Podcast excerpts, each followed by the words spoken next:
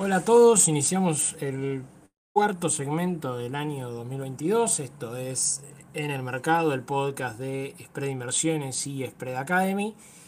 En este caso eh, vamos a hablar de algo que es relativamente común, pero a la vez es relativamente algo que roza con, o con la estafa o con una promesa medio real, que son justamente la idea de que se puede ganar dinero manera casi fija, sin variaciones, con alguna fórmula de inversión muy llamativa o poco explicada, con mucha publicidad. Como siempre me va a acompañar, eh, como fue en, esta, estas ediciones del año 2021-2022, Juan Cruz Campero. Juan Cruz Campero es analista de empresas, eh, analista, eh, perdón, administrador de empresas, ha trabajado en distintas firmas de bolsa y es nuestro docente de análisis técnico. Y bueno, además es analista independiente, asesora clientes, etc. Hola Juan Cruz, ¿cómo estás? ¿Qué tal, Rodrigo? ¿Todo bien? De hecho, hace poco me contaste que te llamó alguien con una de estas fórmulas milagrosas de que se puede ganar mucho dinero y vos tuviste que tuviste un intercambio con esa persona, le hiciste todo el razonamiento.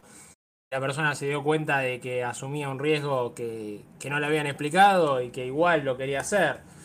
No sé, no sé cómo, cómo le explicarías a los profanos esta idea de que toda rentabilidad implícitamente tiene un riesgo o que hay una cierta relación entre el valor, el rendimiento, el precio que tiene algo con su rendimiento. ¿Cómo se lo introducirías a la, gente? Bueno, normalmente esto, por supuesto, pasa en mercados, eh, en los mercados financieros sobre todo pero eh, de un proceso en los mercados financieros más rápido, en la vida real eh, es más lento, en la economía real, quiero decir, perdón, eh, es más lento, pero al final los mercados funcionan así. Si algo te da mucha rentabilidad a cierto precio, y esto también vale para poner un negocio, porque poner un negocio, una empresa, lo que sea, tiene su costo y te va a generar cierta rentabilidad, lo mismo que comprar un activo financiero, eh, a cierto precio vos tenés una rentabilidad estimada, ¿no? Si esa rentabilidad es muy alta, ¿qué va a hacer? Que los actores del mercado empiecen a eh, aprovechar esa oportunidad de inversión, que empiecen a invertir. Eso va a hacer que el precio del activo o de todos los insumos que necesites para la fábrica, supongamos, aumente su precio. Y si aumenta el precio, te aumenta, su, te aumenta la inversión necesaria y te va a disminuir la rentabilidad del caso inverso, o supongamos que se invierte demasiado en ese instrumento, se hace demasiado esa, inversión y eh, la rentabilidad ahora es muy baja, eso va a producir la desinversión, ya sea la venta de ese activo financiero o la salida de esa actividad económica, que eso va a hacer que eh, los costos que antes eran altos ahora sean menores y la rentabilidad estimada ahora sea mayor. Entonces siempre se tiende a cierto equilibrio por eso eh, usamos en el mundo de las finanzas lo que se llama la curva de riesgo-rentabilidad, donde a, riesgos más altos siempre hay mayores rentabilidades y a riesgos menores menores rentabilidades. Cuando hay desfasajes en esto, los inversores actúan, ya sea comprando, vendiendo, invirtiendo o desinvirtiendo, y mantienen medianamente el equilibrio. Por supuesto, cuando hablamos sobre todo de economía real, esto por ahí es más eh, difícil en, en, países como Argentina y tiene muchas restricciones en cuanto más libres sean los mercados, más fácil es que estos eh, desarbitrajes se acomoden, ¿no? Perfecto, Juan Cruz, creo que, creo que es bastante ilustrativo y creo que también, eh, bueno, ese principio de, competencia también. la competencia en el sentido más, más lato, más simple, un poco es eso. Has explicado, introduciendo conceptos más complejos, el principio de competencia. La competencia siempre tiende a buscar eh, estas rentabilidades y la función empresaria, digamos, el empresario es aquel que sabe descubrir estas oportunidades y, las puede materializar, básicamente. el inversor indirectamente es el que hace eso en segundo grado, muchas veces comprando un activo para que eh, algún otro, ya sea desarrollador, ya sea CEO, ya sea quien sea, realiza una actividad y esa actividad nuevamente se consigue financiamiento. Eso lo explicamos en algún momento, sobre todo en lo que son la emisión de las acciones y la socialización del capital. Eh, volviendo al tema de, estas rentabilidades que se pueden prometer y el riesgo implícito. En el caso de los únicos que prometen de alguna forma rendimientos fijos, o sea, que prometen un pago fijo de una cierta renta, son los bonos, o en el caso también de las criptomonedas cuando se hace el staking, pero indirectamente siempre está el riesgo de default o algún problema con el exchange. No sé si querés profundizar también en este concepto de, de, qué es lo que ocurre cuando incluso cuando se te promete un flujo, cómo afecta igual a la rentabilidad en última instancia. Claro, eh, como vos decís, esto, eh, bueno, son lo que llamamos los instrumentos de renta fija y como vos decís, vos tenés un flujo de fondos esperado que eh, es lo más probable es que suceda así. Como vos decís también, puede haber default en el caso de los bonos, en el caso de, supongamos, el staking de criptos, más allá de que eh, la criptomoneda puede, tener, puede variar su precio, entonces al final el retorno, el rendimiento no siempre va a ser el esperado. Eh, pero en el caso de las criptomonedas estables, bueno, ahí también tenés el riesgo de que, no sé, la plataforma desaparezca, que le pase algo a la plataforma, la hackeen. Son riesgos menores, pero existen.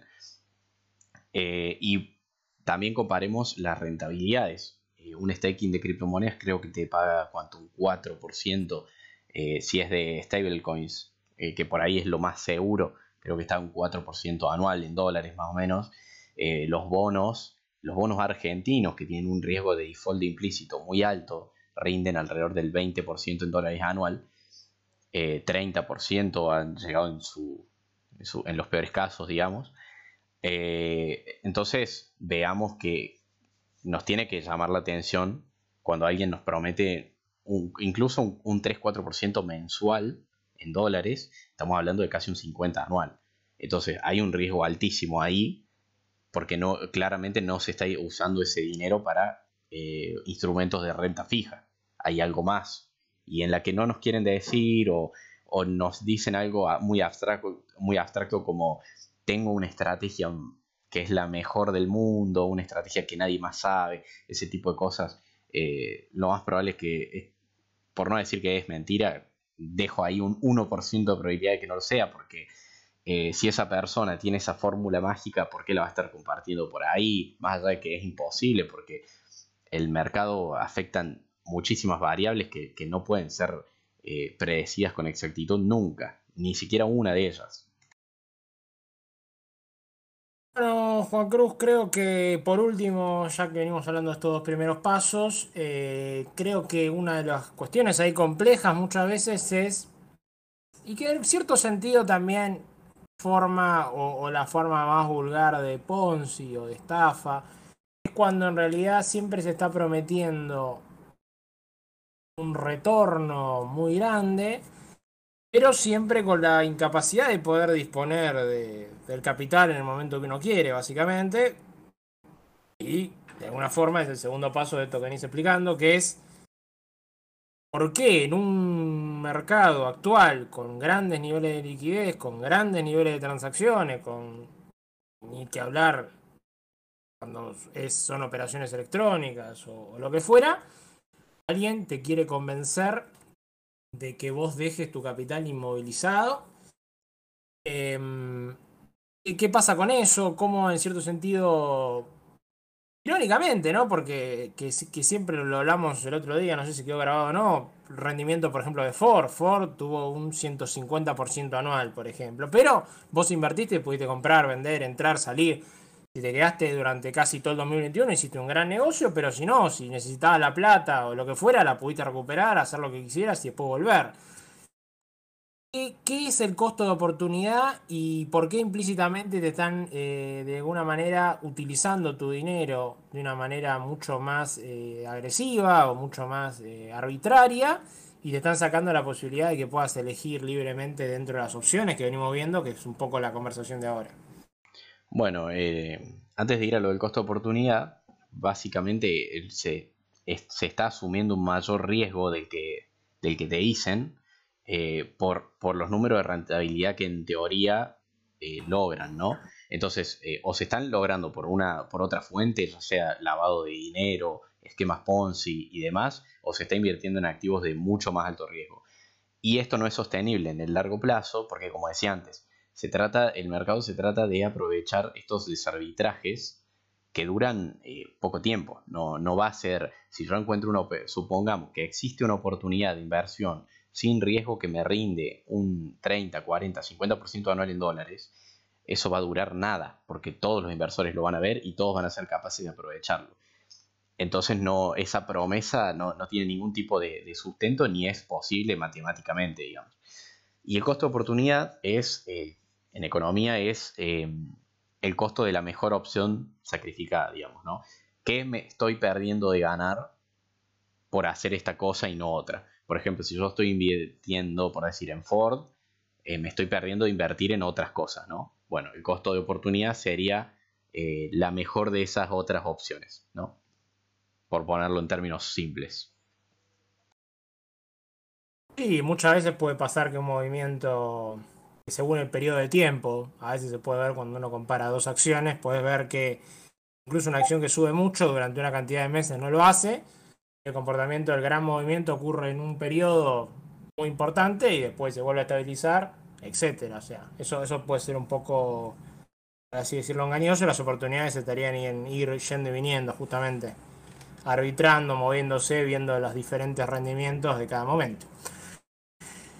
Eh, creo que esto fue una introducción o una manera de mostrar ciertas dificultades que hay con ciertas promesas de, técnicas de inversión o de promesas de inversión o de recomendaciones demasiado generosas. Te agradezco, Juan Cruz, por, por haber explicado gran parte de los conceptos económicos que están detrás de fondo de estas realidades de inversión. Y esto fue en el mercado, el podcast de Spread Inversión. Sigue Spread Academy. Les deseamos a todos una excelente semana.